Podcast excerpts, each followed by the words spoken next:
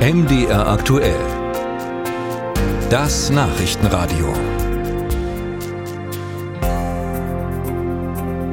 Steigende Mieten und Energiekosten, hohe Lebensmittelpreise, damit müssen auch Studierende klarkommen. Und jetzt zum Start des Wintersemesters zeigt sich, dass zwei Drittel aller Studierenden in einem Nebenjob Geld dazu verdienen müssen.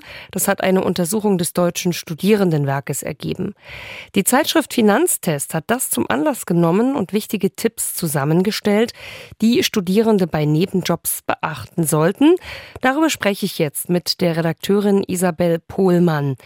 Frau Pohlmann, worauf generell sollten Studierende denn achten, wenn sie einen Nebenjob annehmen? Also gerade für Studierende ist es schon sinnvoll darauf zu achten, sowohl Zeitgrenzen bei ihren Nebenjobs einzuhalten, als auch Verdienstgrenzen im Blick zu behalten. Wenn sie wirklich darauf achten, ist es möglich, die Steuerbelastung gering zu halten. Auch bei den Sozialversicherungsbeiträgen können Sie die Belastung ja ein bisschen drücken und dafür sorgen, dass Sie möglichst wenig Abzüge haben. Und auch was zum Beispiel das Kindergeld, was den Eltern zusteht, der studierenden Kinder, auch da ist es möglich, wenn man da die Zeit- und Verdienstgrenzen ein bisschen im Blick behält, das Kindergeld auf Dauer zu sichern. Und wo liegen so die Verdienstgrenzen? Also ich denke, eine bekannte Form und gern genutzte Form, nebenbei etwas zu verdienen, ist natürlich ein Minijob.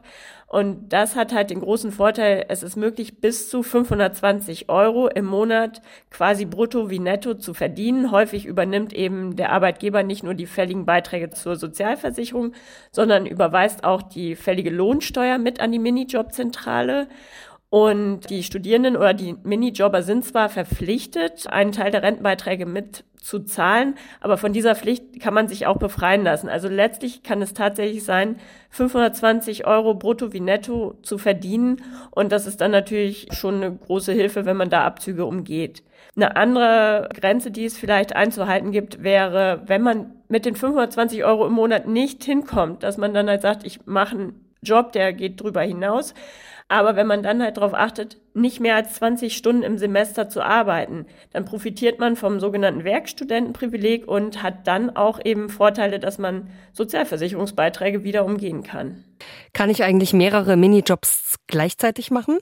Das ist möglich, aber da kommt es eben wirklich darauf an zu schauen, dass eben die 520 Euro im Monat eingehalten werden. Also ob diese Grenze mit einem Job erreicht wird oder mit zwei oder drei, das ist dann kein Problem.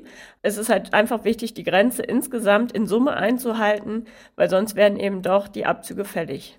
Und Sie hatten vorhin von diesen Zeitgrenzen gesprochen. Sind es die 20 Stunden pro Woche oder was meinen Sie damit? Genau, also es ist wichtig, dass das Studium quasi den Vorrang behält. Und deswegen gibt es diese Grenze 20 Arbeitsstunden in der Woche während des Semesters. Und dann hat man den großen Vorteil, dass man keine Beiträge zur Kranken-, zur Pflege- und zur Arbeitslosenversicherung für diesen Verdienst zahlen muss.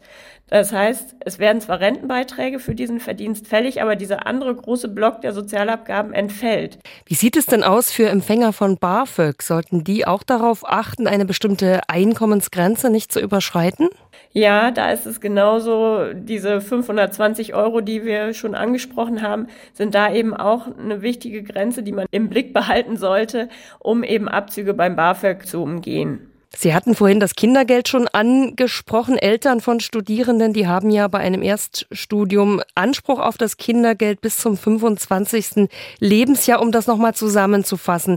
Wird das generell auch gezahlt, wenn die Studierenden einen Nebenjob machen oder gibt es auch da Grenzen, je nachdem, wie viel Einkommen dann dieser Nebenjob bringt? Nein, früher war das tatsächlich mal so. Da wurde genau geschaut, welche Einkünfte und Bezüge haben die Kinder in Ausbildung, bevor eben dieses Kindergeld bezahlt wurde. Das ist jetzt aber nicht mehr so. Also wenn jemand studiert und nebenbei arbeitet und sich aber an diese 20-Stunden-Grenze hält und so weiter, dann ist das für das Kindergeld unproblematisch.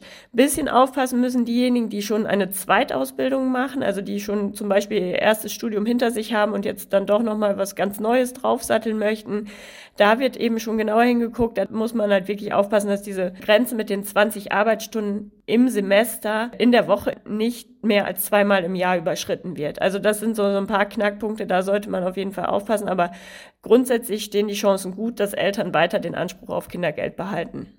Sagt Isabel Pohlmann von der Zeitschrift Finanztest, die jetzt einen Überblick veröffentlicht hat, was Studenten beachten sollten, wenn sie neben dem Studium Geld verdienen. Dankeschön für das Gespräch.